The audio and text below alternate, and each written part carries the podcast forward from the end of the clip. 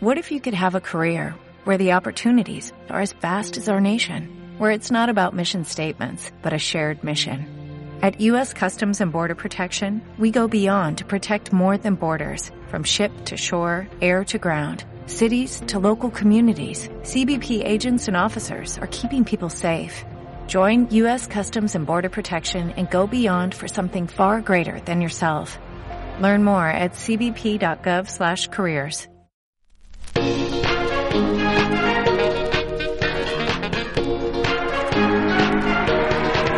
Let's go.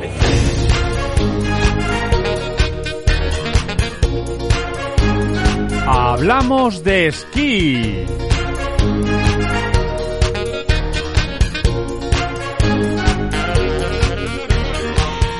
Comenzamos un nuevo programa de vuestro podcast de esquí y nieve. Teníamos muchas ganas de volver a estar con vosotros, así que muchas gracias por darle al play y hacerlo posible. Os habla Nacho Correa y conmigo en la dirección de este podcast está Camil E de la Morena. Hola Camil. Hola a todos. 21 semanas después de haber empezado esta quinta temporada, aquí estamos de nuevo. La temporada avanza y seguimos, aunque muchos estéis sin esquiar o esquiando mucho menos que otros años. Hoy tenemos varios temas interesantes. Como siempre intentamos hacer, buscamos traeros información nueva, cosas que quizá no conocíais, testimonios, El otro día me preguntaban que cómo lo hacíamos, cómo éramos capaces de sacar un programa a la semana con contenidos tan diferentes e interesantes. Bueno, según quien me lo decía. Pues muchas gracias por lo de interesante, pero en realidad es bastante fácil. Primero, nos hemos rodeado de un gran equipo de colaboradores que nos surten de temas. Y segundo, pensamos en qué programa nos gustaría escuchar, sobre qué nos gustaría que nos hablaran y eso es lo que decidimos tocar en el programa, ¿verdad, Camil? Así es. No hay más secreto. Esperamos que vosotros compartáis esos intereses, que suponemos que sí, porque al final aquí hablamos de esquí. Claro, por ejemplo, hoy vamos a hablar del puerto de Navacerrada, de la noticia que salió la semana pasada sobre que se iban a cerrar tres pistas. Hoy queremos saber más cosas sobre esta noticia que tanto ha conmocionado al mundo del esquí ya que, bueno, afecta nada más y nada menos que a una de las estaciones históricas de este país, cuna de campeones. Y como en Francia las estaciones de esquí no han abierto ni un día, en muchos sitios se han tenido que reinventar. Qué palabra más fea, la verdad, reinventar. Un poquito sí. Os vamos a contar algunas de las actividades que sí se pueden hacer en el país vecino, aunque no se pueda esquiar y repasamos las últimas carreras de la Copa del Mundo y alguna cosa más. Todo esto en los próximos 45-50 minutos más o menos. Más o menos. Este y todos los programas anteriores los podéis encontrar en nuestro blog de Nevasport. Hablamos de esquí. Entráis en Nevasport y en la sección de blogs, ahí estamos. O directamente en hablamosdesquí.com. Allí también tenéis un formulario para registraros en nuestro boletín de noticias que la temporada se acerca a su fin y si te apuntas, te volvemos a avisar cuando saquemos un capítulo nuevo, en la temporada sexta. Uy, qué lejos queda eso. Pues no te creas, que el tiempo se pasa volando. En nada, todos vacunados y de fiesta constante. Y sobre todo, esquiando de nuevo. Bueno, ya veremos. De momento recordaros que nos podéis escuchar en radioviajera.com, la primera radio temática de viajes en español. Sí, allí estamos la noche del jueves al viernes a las 12 de la noche y el viernes a las 12 del mediodía en repetición. Pues venga, que ya tengo ganas de ponerme manos a la obra. ¿Todo ok? Pues empezamos.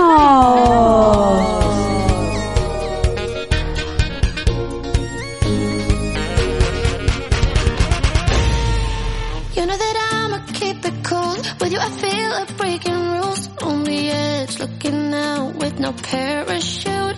You know I'm dreaming about us too. Playing around without a clue. On the edge, leaning out. With us, it's all or nothing.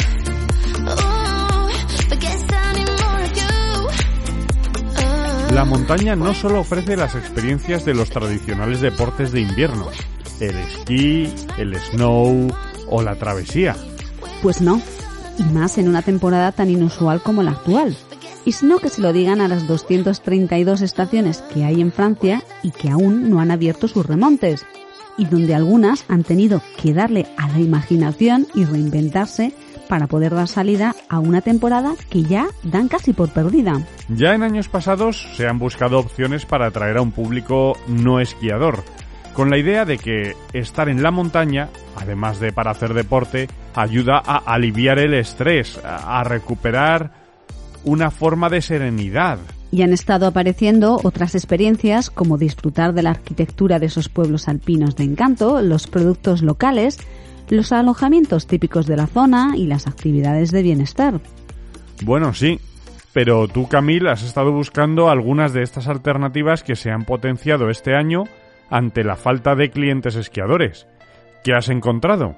Pues sí, son muy curiosas las actividades que se están realizando en Francia, en las cercanías o valles de las estaciones, ante el cierre de las mismas. Sí, a ver.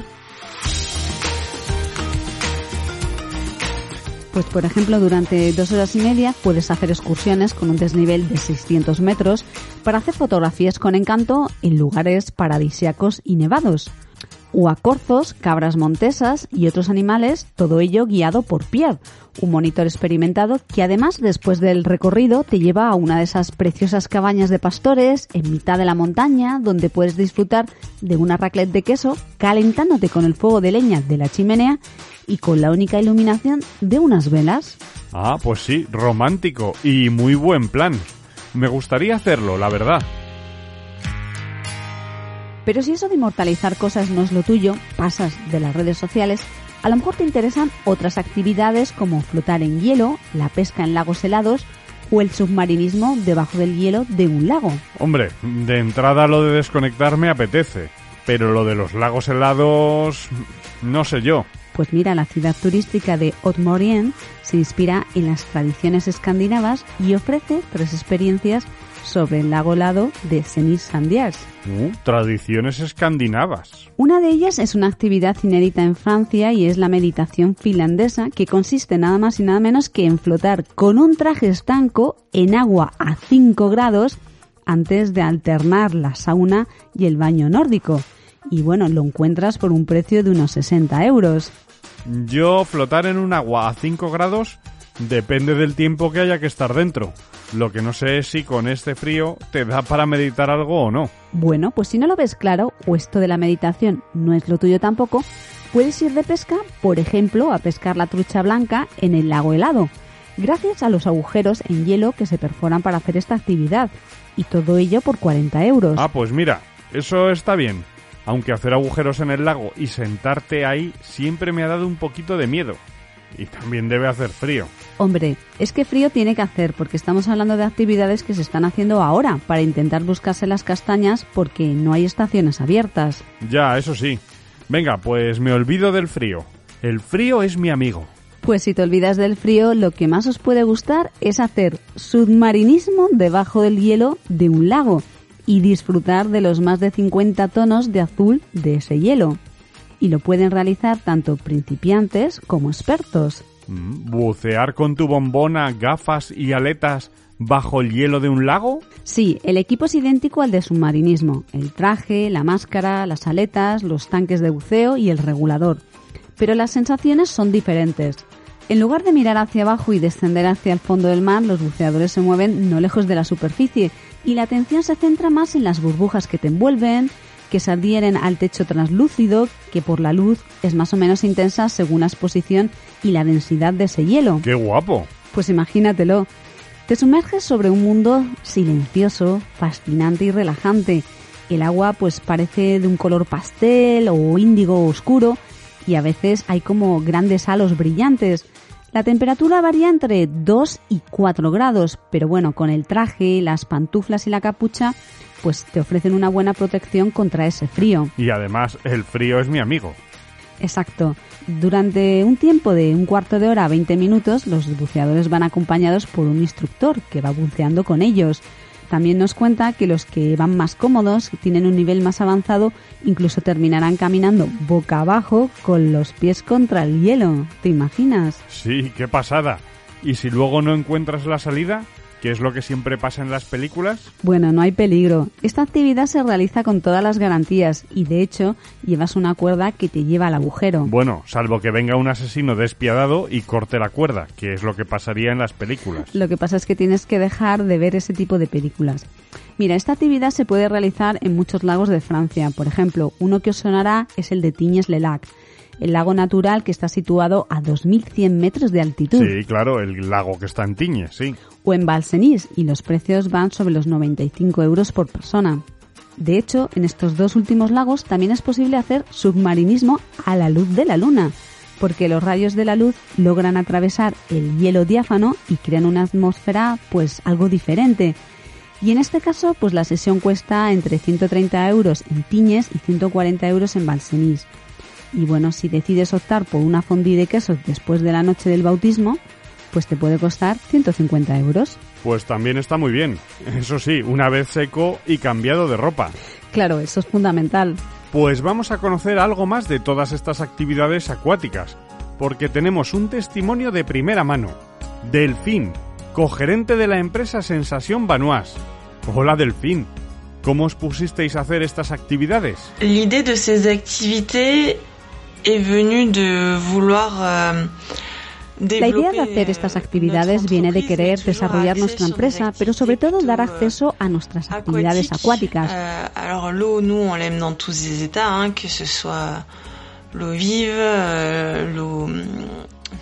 el agua nos gusta en todos sus estados, el agua del mar, el agua de los ríos, los rápidos, el hielo, la nieve, el vapor de agua para el spa. y nous aimons les activités qui sont vraiment très atypiques. A nosotros nos gustan las actividades que son atípicas. Por eso hemos creado muchas novedades y hacemos que nuestros clientes vivan experiencias que no han vivido en otro sitio. ¿Qué actividades realizáis en invierno que no dependan del funcionamiento de una estación de esquí? Concernant les activités d'hiver, les clients, ce que les clients aiment le plus, euh, Alors, toutes les activités sont aimées par les clients et on, on touche des En relación a las actividades de invierno, los clientes les gustan todas las actividades y según cada actividad tenemos clientes muy diferentes. Hemos tenido muchos clientes este año que han probado el ice floating, flotar en un lago helado, más por curiosidad y bueno, que se han marchado muy encantados. Desde hace tres o cuatro años el submarinismo bajo el hielo es la actividad que ha hecho que la gente se desplace para hacerla durante un fin de semana. Tenemos mucha gente que está lejos de la Savoie y que vienen a Valseny pues unos dos o tres días para probar esta actividad y descubrir y disfrutar de lo que les proponemos. En tiempo normal tenemos muchas actividades de airboard, deslizarse por las pistas tumbados sobre una tabla, que además es muy apreciado por las familias porque pueden venir con los más pequeños para hacer esta actividad. Y el spa que resta privatisé y en exterior intrigue beaucoup y el spa es privado y en total intimidad. Está en el exterior y la gente ama esta idea que no encuentra en otra parte. Es muy diferente a lo que se conoce como spa y te sientes solo en el mundo. Es una actividad que gusta mucho verdaderamente. C'est une activité qui marche très très bien aussi. La idea de bucear en un lago cubierto por una capa de hielo impresiona. Concernant les expériences de plongée, euh, les, les, impressions des clients, c'est que souvent ils arrivent euh, sobre las experiencias de submarinismo, la sensación de los clientes es de ganas de conocer la experiencia, pero al mismo tiempo es una actividad que estresa por tener que ir a lo desconocido. La mayoría de las veces tenemos gente que nunca ha hecho submarinismo y es un gran desafío y al mismo tiempo un gran descubrimiento para ellos. Ils ont beaucoup d'appréhension, ils ont craintes qu'il faut que que nous, euh, à la fois le, le, moniteur en surface et le moniteur sous l'eau, tienen aprensión y miedo, y entonces nosotros, tanto el monitor en el agua como el monitor que permanece en el exterior, tienen que quitar esa sensación de miedo y reconfortarles para que pierdan esa sensación de temor. Cuando se hace submarinismo bajo el hielo, la primera impresión que tenemos es de que hay un techo sobre nosotros y que no podremos salir si se tiene un problema. Es verdad que eso es así. No se puede salir en todo momento si hay algún problema, pero lo mismo si estás en un bautismo en el mar a 6 metros de profundidad.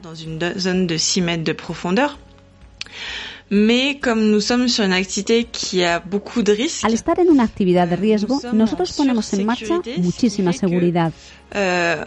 Euh, on, va pouvoir pallier à tous les risques qui, qui sont potentiels. Alors, il n'y a pas de risque zéro, bien sûr, hein, euh, mais... Euh, no se pueden evitar todos los riesgos. El riesgo cero no existe.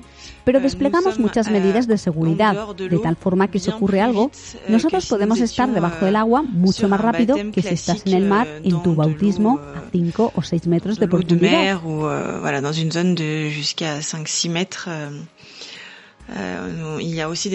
Hay procedimientos para ascender a la superficie y bajo el hielo es lo mismo. Los clientes vienen con mucha aprensión, vienen con mucha aprensión al frío. Yo voy a ir bajo el hielo, entonces tendré frío, piensan. Pero cuando salen la sensación es diferente. Por un lado, el agua es tan clara que no se sienten encerrados y que si hay un problema se sale rápido, que se puede salir y también que no hace tanto frío como piensan, solo una sensación pequeña de frío en la cara. Surtout pour les, les filles au niveau du visage, euh, le contour des lèvres. Euh, les filles Sobre todo para las chicas y a nivel de la cara en el contorno de los labios, euh, porque somos más sensibles a esa zona. Euh, Será la única zona que tendremos frío porque entre la adrenalina y la sensación del momento no te da tiempo pensar en el euh, frío. La sensación de frío solo queda en el recuerdo de la euh, gente. Ancré dans l'expérience qu'ont vécu les gens. ¿Y qué actividades hacéis? En hiver, nous proposons plusieurs activités, donc certaines qui sont liées aux pistes. En invierno ofrecemos muchas actividades. Algunas están vinculadas a las pistas y remontes mecánicos, como el windjam o el airboard, que son actividades de deslizamiento sobre la nieve y que desgraciadamente no hemos podido ofrecer este invierno. Sobre el lago Soliers tenemos el submarinismo bajo hielo, que es nuestra actividad estrella. Euh, También tenemos desde hace dos años, y lo hemos impulsado mucho este año, el ice floating, flotar sobre el hielo. Tenemos un spa al exterior y privado, y la pesca en hielo. Hacemos un hueco en el hielo para pescar como un inuit. Euh, ¿Y qué tal os está yendo? Actuellement, comme beaucoup d'entreprises, je pense, nous sommes sur des années qui sont très très spécifiques liées à Muchas empresas están en una crisis económica por la COVID-19.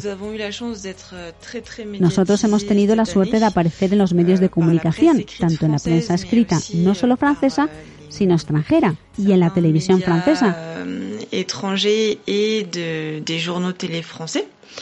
Euh, mais malgré ça, ça ne suffit pas a compenser euh, la perte économique. Pero a pesar de eso, no es suficiente para compensar la pérdida económica ligada a la parada de los remontes mecánicos o incluso la falta de reserva o las anulaciones de los clientes. Euh, dans les réservations, etc.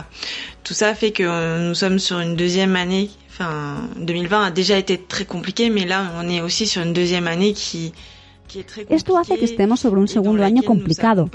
2020 ha sido también muy complicado, pero ahora la situación es como la de muchas empresas, difícil.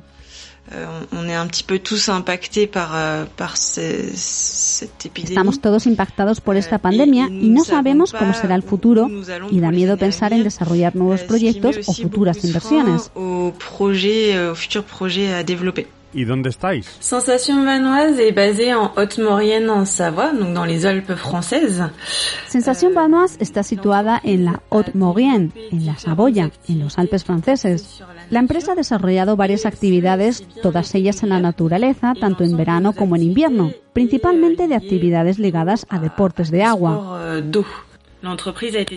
La empresa se creó en 2017 por la asociación de dos personas, de Fabric y de Delphine. Euh, moi-même, Delphine. Merci Delphine. Euh, on espère qu'on aura l'occasion de se rencontrer un jour.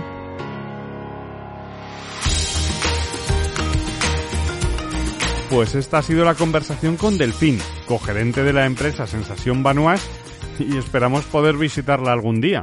Muy interesante, la verdad. A mí ya me ha entrado ganas de probar lo del submarinismo bajo el hielo. Además, si no hace tanto frío, pues quizá me atrevo. Venga, eso lo quiero ver yo. ¿Has encontrado algo más? Sí, esto no acaba aquí. También hay otras actividades como seguir las indicaciones de una aplicación donde hay enigmas que resolver y pruebas que pasar para buscar un tesoro legendario en Meribel. Anda, como una gincana por la nieve. Sí, eso es. O puedes seguir la huella del lobo, un recorrido en raquetas durante dos o cuatro horas con un experto que te guía sobre los lugares donde el depredador se mueve para aprender a identificar la especie, sus comportamientos, sus técnicas para sobrevivir. Anda, aprendes cosas en un entorno muy chulo. Sí, y no solo queda aquí la cosa, porque puedes volar sobre el dominio de Sibels en un ultraligero o aprender a pilotar un dron en Menuis con un circuito estilo al de los Cars. O para los más avanzados puedes volar un dron sobre una ruta de vuelo programada y siempre con la ayuda de un GPS. Claro, al no haber esquiadores, no hay peligro con los drones de que se caigan, digo. Sí, y mira, otra cosa más. A 1900 metros de altitud, sin agua potable o electricidad, y solo si eres capaz de llegar en raquetas o esquí, pues puedes pasar una noche en una cabaña de madera en la localidad de Besançon. ¡Qué planazo! Apetecible al menos a medias, porque desconectarás y tampoco creo que te quedes mucho sin agua y sin luz. Pues no lo sé. Pero mira, seguimos con las actividades. En Ossier Marlet, a 2.300 metros de altitud, puedes pasar la noche en un iglú. Bueno, después de pasar una mañana aprendiendo con Philip a llevar un trineo de perros y seguir un itinerario real.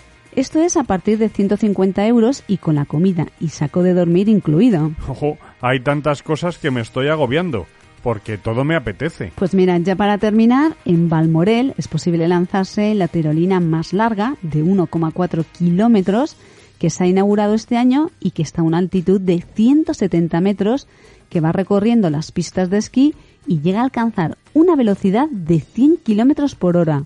Eso sí, hay que pagar 35 euros por ello. Bueno, pues muy bien todas estas alternativas que se están buscando los franceses.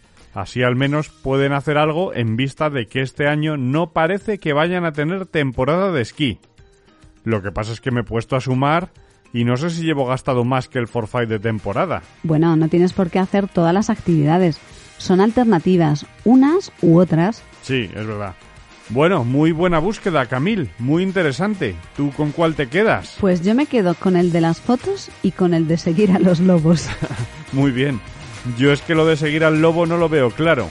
No vaya a ser que el que me encuentre sea él. Anda ya.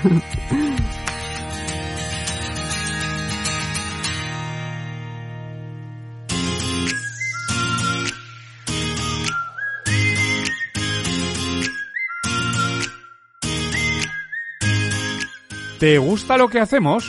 ¿Te entretiene? ¿Te distrae? ¿Aprendes algo nuevo? ¿O simplemente te gusta escuchar cómo hablamos de esquí? Pues muchas gracias. Estamos encantados de que así sea y de que estés aquí con nosotros. Pero quizá quieras dar un paso más y apoyarnos. Tú puedes hacerte mecenas de Hablamos de Esquí. Si quieres, si puedes, si te apetece, puedes colaborar con nosotros y hacernos una aportación mediante Bizum en el 682-734405. ¡Muchas gracias! Y así nos ayudas con los gastos fijos del programa. Plataformas, músicas, material... Está claro que no reparamos en gastos a la hora de ofrecerte el mejor producto posible. Y lo seguiremos haciendo. Que nos escuches es lo que nos motiva a seguir que estés ahí.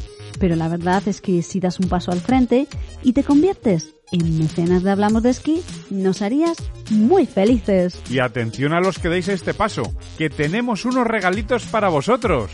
Sí, porque Gerard Sol, de Daffy, nos ha querido apoyar y ha seleccionado una buena cantidad de regalitos que vamos a poder sortear entre todos nuestros mecenas. Muchas gracias, Gerard. Te contamos entre nuestros mecenas por tu apoyo con material y lo mismo a tu tienda, Daffy. Estamos seguros que a nuestros oyentes les va a encantar. Por cada 5 euros que envíes por Bizum al 682-734405, tienes una participación en el sorteo de nuestros mecenas.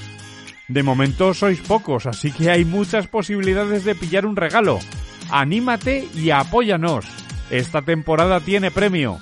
682-734405. Nunca había sido tan fácil obtener una recompensa apoyando a uno de tus podcasts favoritos. Camil, a tu favorito diría yo, que la modestia no es mi fuerte. A tu favorito.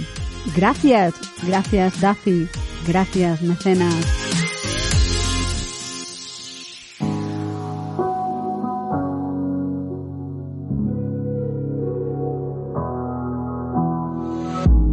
Never could have been thinking I would know what the future bring.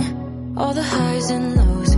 Said I'm gonna win, though the world might spin. El miércoles pasado, cuando estábamos terminando el programa anterior, nos sorprendimos con una noticia que nos dejó impactados. Serían como las 6 de la tarde cuando vi una noticia que titulaba El gobierno obliga a desmantelar tres pistas de esquí en Navacerrada por su impacto ambiental. En ese primer momento nos quedamos en blanco, como alelados, y hubo más titulares en otros medios. Por ejemplo, el gobierno ordena desmantelar tres pistas de esquí del puerto de Navacerrada por las previsiones de cambio climático en el país o en el mundo. Adiós al puerto de Navacerrada. El gobierno ordena desmantelar la parte inferior de la estación por la falta de nieve. El cambio climático obliga a cerrar tres pistas de esquí de Navacerrada. Lo publicaba el norte de Castilla.es. El adelantado.com decía, el gobierno da la puntilla a la estación de Navacerrada. Y la verdad, no nos esperábamos para nada una noticia así. Desde luego, hoy queremos conocer un poco más de esta noticia, una vez reposada, aunque todavía no digerida del todo, e intentar comprender qué ha pasado. Y para ello no hay que leer una noticia publicada en cualquier medio ni quedarse con las opiniones en caliente, sino que hay que ponerse a leer documentos oficiales y sobre todo buscar información. Así que le teníamos que encomendar la tarea a Luis Bobillo, esquiador del puerto de Navacerrada desde niño y riguroso analista de papeles oficiales. Hola Luis, bienvenido de nuevo. Hola, ¿cómo estáis? Eh, bueno, tristes momentos los que estamos pasando. Hola Luis. Bueno, casi mejor no te pregunto cómo estás llevando este proceso de investigación y tantos días dándole vueltas al tema del puerto Navacerrada, ¿no? Pues sí, como habéis dicho al principio vosotros, eh, yo también salté de la silla al leer los titulares. Y rápidamente me puse a seguir el tema porque la verdad es que me llega un poco al corazón. Normal. Mira, inmediatamente después de salir las primeras noticias me di cuenta ya de que las redes se incendiaban, con muchos esquiadores esperando su sorpresa y su indignación. Posteriormente también me di cuenta de que empezaban a emitirse muchas opiniones a favor eh, en redes sociales y se seguían manteniendo las uh, opiniones en contra de la decisión que ya se había tomado. ¿Y qué es la decisión que se ha tomado? Pues para entenderlo lo mejor es ir directamente a la primera nota de prensa que emitió el día 3 de marzo el Ministerio para la Transición Ecológica y el Reto Demográfico, el MITECO.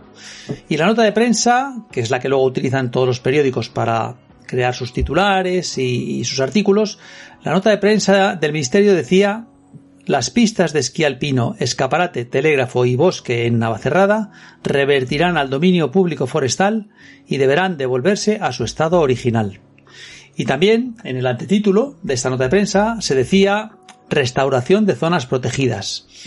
Añadiendo yo, pues lo que pueden parecer más y mejores motivos para la decisión, cuando realmente la reversión al dominio público forestal y la restauración al estado original pues no serían los motivos, sino las consecuencias de la verdadera decisión, que no es otra que no prorrogar una concesión. O sea, la decisión es no prorrogar una concesión que tenía la empresa que gestiona las instalaciones deportivas. Eso es. También, para terminar de aclararlo, como puntos destacables, la nota de prensa del Ministerio nos dice eh, entre saco temas, que no se realizará una nueva concesión de las instalaciones de esquí de las tres pistas, que revertirá los montes al dominio público forestal, garantizando la restauración ambiental y paisajística, y por último, bueno, pues que la decisión responde al escenario actual de cambio climático, por la subida de temperaturas y la reducción de la inhibición. Sí, desde luego se puede ver alguna diferencia entre la nota de prensa y lo que algunos medios han enfatizado en sus titulares eh, creando así corrientes de opinión, ¿no? Eso es, Nacho, fíjate. Eh, sin ser exactamente eso lo que dice la nota de prensa, pues la nota ha alimentado los titulares de prensa que hemos leído al principio y ninguno hablaba de la renovación o la no renovación de la concesión, sino de una especie de instrucción de desmantelar en todos los casos la palabra desmantelar, que no aparece en nota de prensa, y dando como razonamiento motivos como esto es por el cambio climático, esto es porque las pistas producen impacto ambiental, esto es por la falta de nieve, o esto es porque nos vemos obligados. Además, eh, la nota de prensa habla del valor ecológico de la zona, que es adyacente al Parque Nacional de la Sierra de Guadarrama, y también habla de la alta presión humana que soporta el puerto de Navacerrada. ¿Y qué opinan los esquiadores sobre lo de la humana?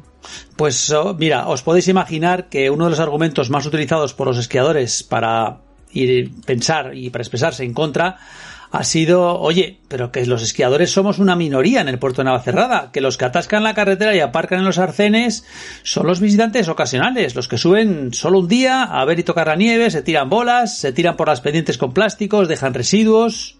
Nosotros no somos. Sí. También habrá contestación por parte de empleados y empresarios del puerto de Navacerrada. Por supuesto, eh, muchos defensores de la continuidad de la concesión han argumentado, lógicamente, en defensa de los puestos de trabajo que la estación genera, y algunos también apelando a los sentimientos y a la centenaria historia del esquí en el puerto de Navacerrada, porque esta estación no cayó del cielo ayer, no abrió ayer. No, desde luego. Pero permitidme que a partir de aquí adopte una posición objetiva y me limite a dar información y me ahorro el explicar mi opinión, que os podéis imaginar que como esquiador pues es contraria a que no prorroguen la concesión. ¿No prorrogar la concesión? Eh, sí, como he comentado, aunque la palabra concesión no se leía en los titulares de los medios, la nota de prensa del Ministerio el día 3 ya lo decía, aunque estaba un poquito en segundo plano, no realizará una nueva concesión. Aunque el día 4 de marzo, al día siguiente, ya aparecía en algunos medios eh, esa palabra concesión, pero ya con tono de in- inevitabilidad, como que no hemos tenido más remedio. Sí, el consabido nos vemos obligados. Eso es, eso es. Como se leían las declaraciones de la responsable de los parques nacionales el día 4, pues eh, Parques Nacionales explica que no había posibilidad de renovación en la concesión a la estación de Navacerrada. Esto lo leíamos en segoviaudaz.es. No, yo no quería. Claro, eh, para entonces ya se iba extendiendo y entendiendo eh, que no era una decisión de clausurar, sino la no extensión de una concesión, pero que realmente implica el cierre de las tres pistas que existían gracias a dicha concesión. Y luego ya vendrá lo de restaurar la zona que ocupaban esos remontes y sus correspondientes pistas. Y bueno, pues como hemos dicho, se plantea la situación como que no había otra posibilidad. Para que nuestros seguidores lo entiendan, ¿qué es una concesión, Luis? Pues a ver, no soy abogado, pero podemos decir que una concesión es un derecho que la Administración, el Estado, las comunidades autónomas, los ayuntamientos, otorgan a una empresa para que pueda utilizar un espacio público. Mm, Y dar un servicio necesario en ese espacio público. Eso es. eh, un compañero esquiador lo comparaba con una autopista de peaje. El Estado quiere facilitar el tráfico de un punto a otro y adjudica la concesión a una empresa, normalmente mediante concurso público, para que haga una autopista y ponga un peaje.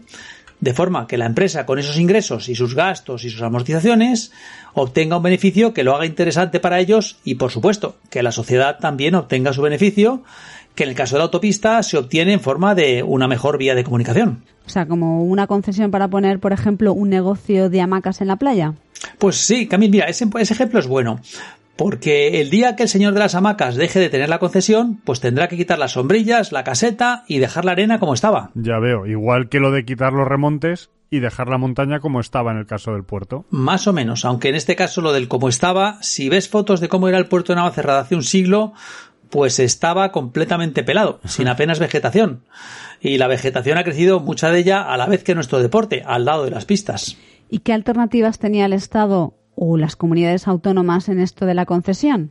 Pues había tres alternativas. La primera era prorrogar al adjudicatario actual, que es la opción que parece descartada.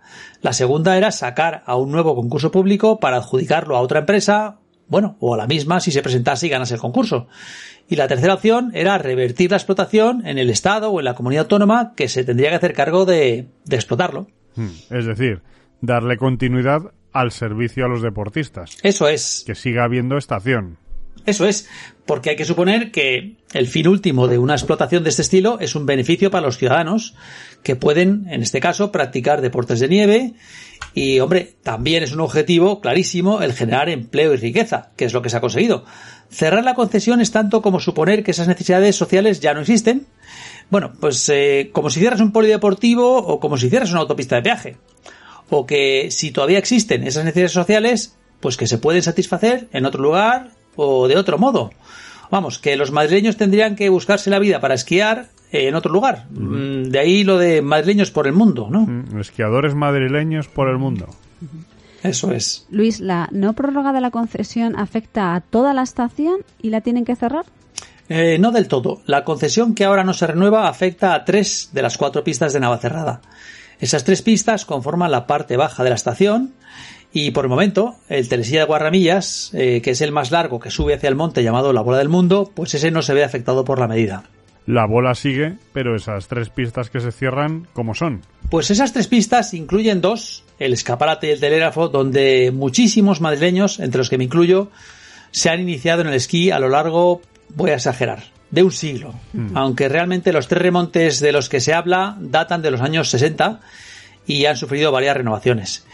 La primera, el escaparate, es la pista de iniciación por excelencia. Tiene una esplanada enorme, allí nos poníamos todos los esquís por primera vez. Ahí hubo un telesquí de percha enrollable que a mediados de los 90 se sustituyó por un telesilla biplaza. Es decir, el remonte no es tan antiguo, tiene 15 años, pero fuera. El telégrafo, eh, que está al otro lado del escaparate, eh, podríamos pensar que es la pista de evolución, que es donde ya una vez hemos aprendido a deslizarnos, hacíamos un poquito más, hacíamos nuestros pinitos o nuestros pinazos, Nunca porque tenía unos dicho. pinos enormes, sí, sí, porque tenía unos pinos enormes en todo el trazado, bastante separados, que como niño te hacía una ilusión tremenda pensando que estabas haciendo un slalom gigantísimo, ¿no? Y en esta pista, en sus tiempos, hubo un telesquí Poma, que ya desapareció, y un telesilla que permanece, pero fuera. También. Y por último, la pista del bosque, que es la tercera de esta zona baja, es una pista mítica, con bastante desnivel, larga y con buena nieve por su orientación norte, y en ella hubo un telesilla monoplaza originalmente, que en los años 90 pasó a ser de cuatro plazas, es un telesilla bastante moderno, y ha estado funcionando pues hasta hace menos de un mes. Pero este telesilla, fuera. Pues entonces, fuera los tres telesillas, fuera las tres pistas. Sí, fuera. Conjuntamente estas tres pistas ocupan unas 7 hectáreas, que viene a equivaler al 0,06%, repito, el 0,06% de las 34.000 hectáreas, eh, la cifra es 7 frente a 34.000, del Parque Natural de Guadarrama, que linda con ellas. ¿Cómo que linda con ellas? Sí, sí, digo linda, eh, y así lo pone la nota de prensa, porque aunque de la lectura rápida puede parecer que las pistas son parte del Parque Nacional, no lo son, están fuera. ¿Pero no están dentro del Parque Nacional? No, no lo están. Cuando se definió el espacio natural de la Sierra de Guadarrama primero como antesala de la definición del Parque Nacional de la Sierra de Guadarrama, las instalaciones deportivas del Puerto de Navacerrada y de Valdesquí también quedaron fuera de la delimitación del parque, aunque en la práctica quedaban controladas. ¿Cómo controladas? Pues sí, sujetas a aprobación de casi todo lo que se haga, con bastantes limitaciones y con una obligación escrita de que si las estaciones dejasen de funcionar, se deberá restaurar la zona ambiental y paisajísticamente. Es decir, lo que ahora dicen que se va a hacer porque van a dejar de funcionar porque la concesión vence. Resumiendo, no habrá extensión de la concesión, que significa fin de la operación de esas pistas, que significa restauración paisajística y que implica la retirada de remontes y edificios auxiliares. Oh, Madre mía, está claro que el debate está servido y supongo que habrá posiciones muy enfrentadas. Pues sí, el debate. Eh, ¿Pero cuál es el debate? Pues eh, eh, estamos ante una decisión política apoyada en argumentos técnicos y respaldada con afirmaciones, pues quizás debatibles. Porque como en muchas ocasiones, eh, todo depende del color del cristal con que se mire. A ver, en mi opinión creo que se aborda mejor el debate si lo queremos tener con alguien, porque nos vamos a encontrar debatiendo con amigos o, o- o con no tan amigos sobre este tema, se aborda mejor si lo separamos en tres temas. El primero sería la sostenibilidad de las estaciones de esquí en general. sí. El segundo sería la idoneidad del puerto de Navacerrada como estación de esquí. Y el tercero sería la gestión de la afluencia de público, que no solo son esquiadores, al puerto de Navacerrada. Y, a ver, yo digo que es mejor separar el debate así en tres piezas, porque si vas a debatir esto con un típico irreductible enemigo de las estaciones de esquí en general, entonces la discusión es estéril, porque su ideal sería que las cerrasen todas. Y también te dirá, aunque aísles ese tema, que hay sitios mejores que Navacerrada para esquiar. Y también te dirá que vaya atascos que organizamos los esquiadores subiendo a Navacerrada. A ver, todo mezclado en un totum revolutum que no ayuda nada al debate. No, no ayuda. Separemos los tres temas. Pues eh, tú sabes el refrán ese de cuando veas las barbas del vecino pelar. Sí. Pues esto puede sentar un precedente que algunos interpreten como el progresivo, incuestionable y necesario cierre de todas las estaciones de esquí. Justificado, pues como aquí, en cuanto nieve un poco menos o en cuanto hayan atascos que no se pues, sepan gestionar. Es un tema arriesgado. Uy, uy, uy. Atención el resto de estaciones de esquí. Pues eh, sí, bueno, mm, por orden, con las ideas tal y como hemos dicho. Primero, la sostenibilidad de las estaciones de esquí. Eh, salimos de Navacerrada porque se nos contamina la discusión y nos preguntamos abiertamente, ¿es el esquí un deporte sostenible? Eh, claramente sí, aunque como todo lo que requiere instalar infraestructuras, pues tiene un cierto impacto ambiental que hay que minimizar. Lo primero, la superficie ocupada. Ya hemos dicho que no llega al 0,06% en relación al Parque Nacional adyacente. Pero bueno, también tengamos en cuenta que las carreteras y el aparcamiento, que no van a desaparecer con el fin de la concesión, se van a seguir llenando. Sí, de turistas de día. Eso, de turistas de día. Y esas carreteras y parking ocupan más del doble de lo que ocupaban las pistas. Es que son unas 50 hectáreas entre parking y carretera. Según mis cálculos, son 50 hectáreas de asfalto, que ahí no brota nada verde. Eh, bueno, y luego están también otros factores eh, para la sostenibilidad de las estaciones de esquí, como el consumo de energía, el agua, la gestión de residuos, el impacto acústico, son todo cosas que las estaciones tienen en cuenta y casi todas ellas se esfuerzan por gestionar de un modo sostenible. Pues como Cermat, una estación sin coches y con autobuses eléctricos, por ejemplo. Eso es, es un buen ejemplo de sostenibilidad.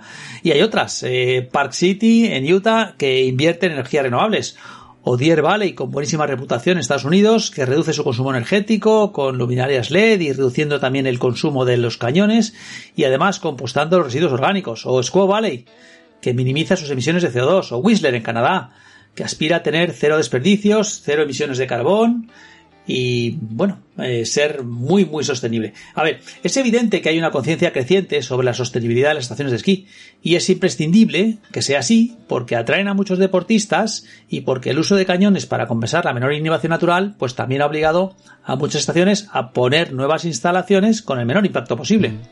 Entendido. El primer tema de debate es la sostenibilidad medioambiental de las estaciones de esquí. Pasamos al segundo tema, Luis. Eso es. Segundo tema. ¿Es Navacerrada un sitio idóneo para una estación de esquí? Y como derivada de esto, ¿puede ser viable económicamente su explotación?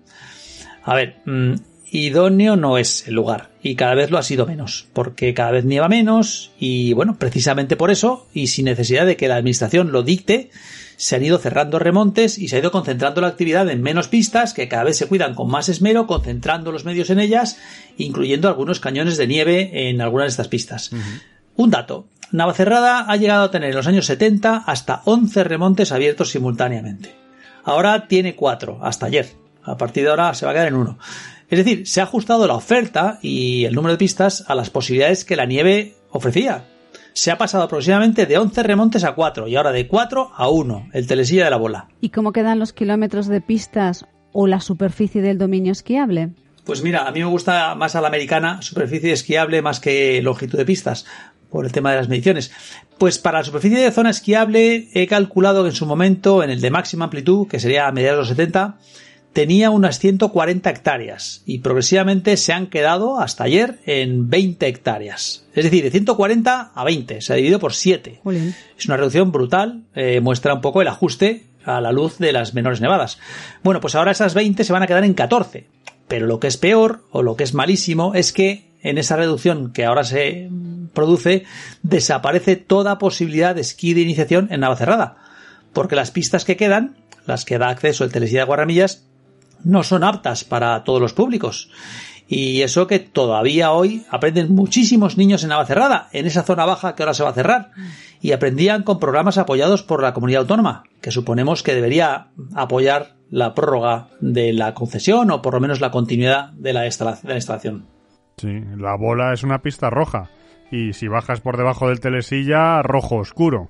Efectivamente, no es un sitio para iniciarse, sí que nos gusta a los que esquiamos un poco más, pero veremos si es suficiente. Luego, en cuanto a la viabilidad económica, pues hombre, siendo una empresa privada con una concesión, y bueno, hay que decir que anteriormente fue una empresa pública y antes de eso, cuando se creó, fue privada, era taxa, pues se decía que al ser una empresa, pues hay que entender que ya se encargará la empresa de gestionar sus ingresos y sus gastos para obtener un resultado que les incentive a mantenerse operando. Eh, hemos leído el argumento del cambio climático y que como consecuencia de ello las menores nevadas... Hombre, a ver, eh, no se entiende muy bien que lo utilice la administración, porque en todo caso sería decisión del concesionario el que ajuste sus gastos y quite remontes si fuese el caso, como de hecho hace durante la temporada. Si hay un día que no hay nieve, cierra. Y si hay nieve, abre. No hace falta que le dicten cuando tiene que hacerlo, él eh, hace sus cuentas y ve la posibilidad. Porque el dictar, eh, oye, como nieva menos, tienes que cerrar, es como si la administración decide que un chiringuito en la playa hay que cerrarlo porque hace frío. Mm, no sé, eh, la administración de una concesión la debe hacer el adjudicatario y sobre el papel él verá lo que hacer para que les haga las cuentas y si no le salen decidirá cerrar, pero, pero lo decide él. Pero si ha estado abierto y no pocos días en las últimas temporadas, será porque había nieve, a pesar del cambio climático. Bien, a ver, a nadie se nos escapa que Navacerrada ha perdido nieve. Yo recuerdo cuando tenían que pasar la máquina para hacer el hueco para que saliera el telesilla, porque el cable casi casi tocaba la nieve. Pero esa pérdida de nieve, pues efectivamente ha llevado a que la estación haya perdido sus cualidades. Además de su orientación, algunas pistas miran al oeste, alguna miraba al sur, su exposición al viento, que es muy duro y es una exposición mucho más desfavorable que Valdesquí, que está muy cerca y no tiene esos problemas de nieve. Bueno, pues Navacerrada, mm, sin cañones, tiene muy difícil asegurar la continuidad de la temporada. Y entonces, ¿qué acaba pasando? Pues que las aperturas y cierres son intermitentes y esto ha sido habitual en los últimos años. Los detractores de Navacerrada, en redes he leído mucho que nada, nada, que si solo ha abierto uno o dos días. Vamos a ver, esto no es cierto. Eh, aunque la continuidad no ha sido posible, o sea, no, no se ha abierto de corrido desde Navidad hasta Semana Santa, sí que se ha podido esquiar en Navacerrada un buen número de días. En 2016, en 2017 o 2018, por ejemplo, han sido años buenos y han permitido incluso la celebración de competiciones a nivel nacional en la pista de Guarramillas. Nieve había. Sí, ya no es lo que era pero algo de cuerda le quedaría a Navacerrada. Sí, uh, bueno, atrás quedan aquellos años de la estación pionera, junto con la Molina, con mucha nieve, pero bueno, también hemos tenido entre medias, recuerdo el 75, 76, por ahí también hubo algún año que en Navidad no hubo nada de nieve, y ha habido intermitencias, pero yo creo que los esquiadores madrileños preferirían que el cierre de la estación o el cierre de la zona baja se produzca cuando se constate claramente que no se puede abrir por parte de la empresa pero no antes, y no dictado el cierre. Entendido. Navacerrada ha ido a peores condiciones, pero aún se pueden considerar como suficientes, aunque no permiten la apertura continua. Bueno, pues pasamos al tercer tema del debate. Venga, vamos al tercer tema. Eh, la mejorable gestión de las aglomeraciones en Navacerrada. Este es el tercer tema y este quizás sea el aspecto que más indigna y avergüenza a los esquiadores. Les indigna porque en los últimos años se ha masificado Navacerrada con la asistencia de no esquiadores que constituyen de lejos la mayor parte de los visitantes al puerto. Hay de todo, pero es muy llamativo ver a gente mal equipada, lanzándose peligrosamente por pendientes con un plástico, deambulando por la carretera y no te digo ya los coches sin cadenas quedándose tirados, eh, es un espectáculo bastante lamentable. Y bueno, a los esquiadores esto les avergüenza porque constantemente se les culpa a ellos de los atascos en la subida y del colapso en el aparcamiento, cuando la mayoría de esos vehículos que están aparcados en las cunetas o en el aparcamiento mismo son de no esquiadores. Además, bueno, la causa principal de los atascos en los años pasados, fíjate, era el paso de peatones que hay a la altura de la Ventarias, con gente constantemente cruzando y era un cruce en medio de una carretera nacional, o sea, una carretera nacional con un paso de cebra allí en medio. Y esto, bueno, pues detenía el tráfico intermitentemente, no, casi continuamente hasta colapsarlo. Sí, sí, recuerdo los atascos justo al coronar el puerto de Navacerrada, en el paso de cebra delante de la Venta Arias. Es que pasaba un coche y otra vez se paraba, un coche y peatones. Todo el rato. Bueno, ahí pusieron un semáforo y algo se ha mitigado, pero bueno, lo que muchos sospechan, y al menos entre los esquiadores, es que incluso eliminando por completo a los practicantes del esquí, las aglomeraciones van a seguir existiendo. O sea, que no va a ser el cierre de tres pistas lo que va a solucionar este problema de gestión de la asistencia de gente a Navacerrada. Pues un panorama triste, Luis. Pues sí, es muy triste ver cómo van a cerrar lo que fue tu escuela, tu escuela de esquí, lo que fue tu polideportivo, su polideportivo de montaña y lo que es para muchos su centro de trabajo. Y fíjate que en el capítulo 19 de la quinta temporada, hablando con Chus Martín Merino sobre su libro Hijos del Guadarrama, ella misma nos comentaba sobre el futuro del puerto como estación de esquí. Y si alguien no lo ha escuchado, pues se lo recomiendo, pero no imaginábamos que pudiera pasar esto. Sí, efectivamente, el libro que es fabuloso, la verdad, y además de estar hecho con el corazón de su autora y de los colaboradores, pues se convierte ahora poco menos que en un homenaje póstumo al puerto de Navacerrada. Bueno, pues iremos viendo cómo evoluciona esto y si hay alguna posibilidad de que se pare el desmantelamiento de las instalaciones, porque una vez que suceda esto, ya se acabó. Pues sí, muchas gracias Luis por toda esta información y sobre todo por haber podido analizar y desgranarnos todo para comprender qué ha pasado con esta noticia tan impactante para los esquiadores de la zona centro. Bueno, pues de nada. Para mí, dedicarle este tiempo al puerto de Navacerrada después de haber recibido del puerto 50 años de esquí, pues eh, la verdad es que me, casi que me emociona. esperemos a ver cómo evoluciona la situación. Nada, Luis, felicitarte por tu trabajo y muchísimas gracias, como siempre. Hasta luego.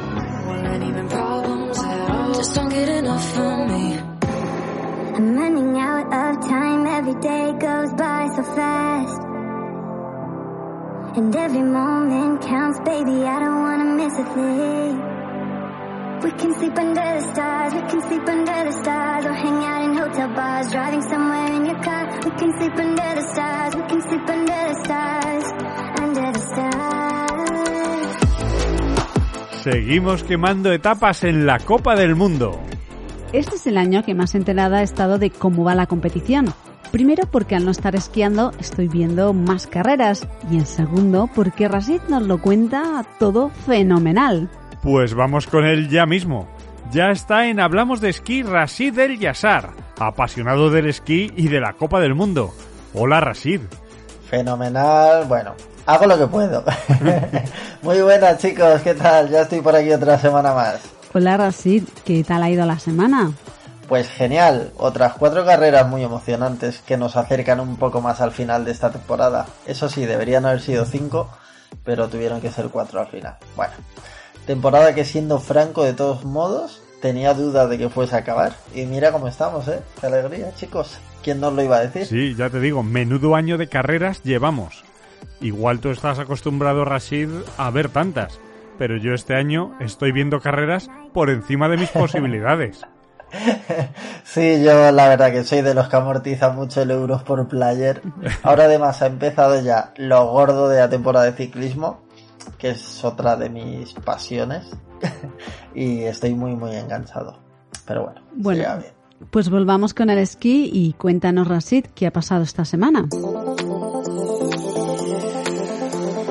Pues que está todo en un pañuelo y me encanta esta parte de la temporada donde además del refresco y el aperitivo hay que tener en la mesa la calculadora para ver las carreras. Sí, ¿no? Sí. En chicos empezábamos con un descenso y se llevaba Vincent Krismayer Salió con el dorsal 1, metió el mejor tiempo y a disfrutar de la carrera en la mejor silla. Qué pasada, ¿no? Bajas el primero, te sientas y a disfrutar de una carrera, como nosotros en casa, pero en primera línea. sí, pero bueno, supongo que hay que entrenar mucho para hacerlo como él. Un poco, sí. Por detrás de él, los que más se acercaron fueron Bitfoys y Matías Mayer, que harían segundo y tercero un Big al que este segundo puesto y con la cancelación del otro descenso que había para este fin de semana, se le pone muy a tiro la clasificación de la disciplina. Muy bien. Por otro lado, al día siguiente teníamos Super Gigante y en este caso se lo llevaba Marco Odermatt, el suizo que la anterior jornada hacía cuarto y recortaba unos puntitos en la general a Pinturó, que no hizo el descenso pero sí hizo el Super Gigante. Y tras esta victoria, el decimocuarto puesto del francés se coloca a solo 81 puntos del líder de la clasificación general. Como ya habíamos comentado, esto da muchas vueltas. Sí, sí. En este supergigante, el segundo puesto se lo llevó Matthew Bailet, que se estrenaba en podios en la Copa del Mundo, y tercero Chris Mayer, que de no ser por la increíble actuación de Marco Odermatt, se podía haber proclamado vencedor de la disciplina de Super G, matemáticamente, claro. Habrá que esperar un poco más a ver cómo se aclara todo esto. Sí, sí, ya tienen que estar a punto de conseguir la victoria matemáticamente. Sí, de hecho la podía haber conseguido este fin de semana, pero se le metió por medio un chaval testarudo suizo muy majo.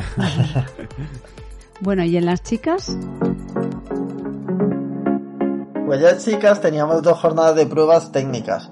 Primero gigante y al día siguiente slalom, que al final se decidió invertir el orden, siendo en primer lugar el slalom.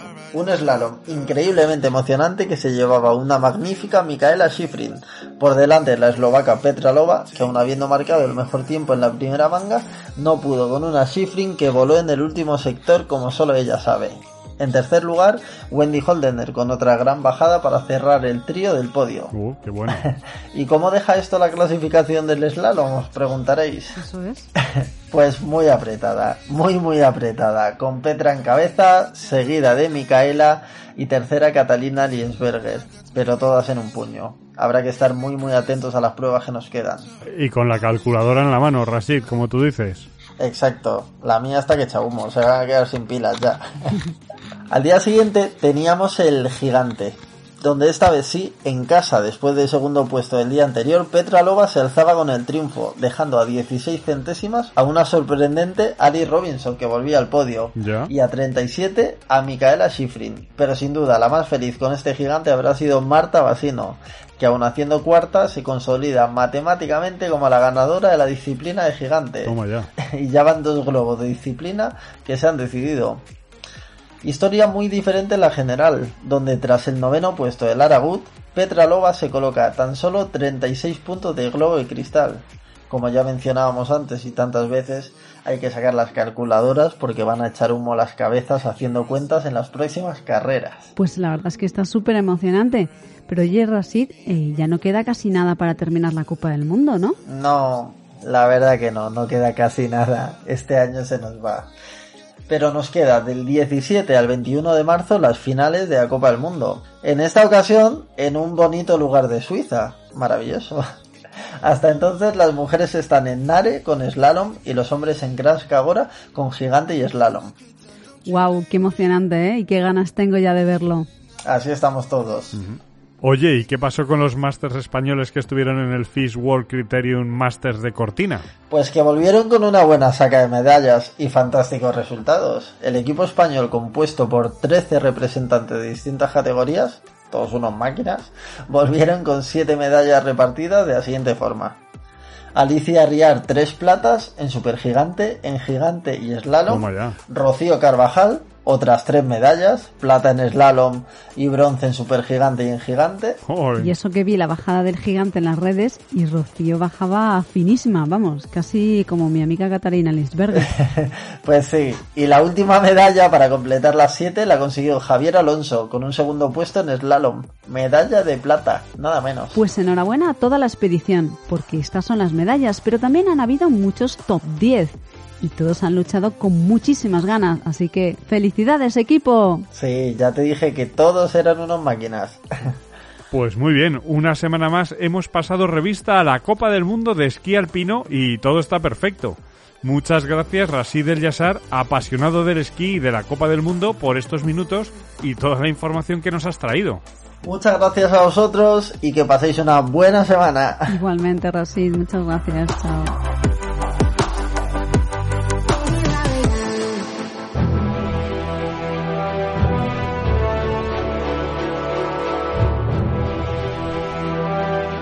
Con esto llegamos al final de este programa de Hablamos de Esquí. Capítulo 21 de esta quinta temporada. Muchas gracias por llegar hasta aquí, por escucharnos hasta el final. Esperamos que te haya gustado lo que te hemos preparado para hoy. Con buena materia prima, todo sale bien. Y esta semana hemos tenido género de primera calidad. No te cortes y comparte este capítulo con tus amigos esquiadores. ¡Que corra la voz! Eso, se hace saber en nombre del señor alcalde que hay un podcast de esquí que se llama Hablamos de Esquí y que si te gusta el esquí tienes que escuchar. Lo puedes hacer así como lo hace Nacho o como tú quieras. Un WhatsApp a tus colegas también vale. Eso, gracias. La próxima semana volvemos con un nuevo Hablamos de Esquí y te esperamos. Cuídate mucho, sigue bien y la próxima semana tenemos una cita. Hasta la próxima semana. Adiós.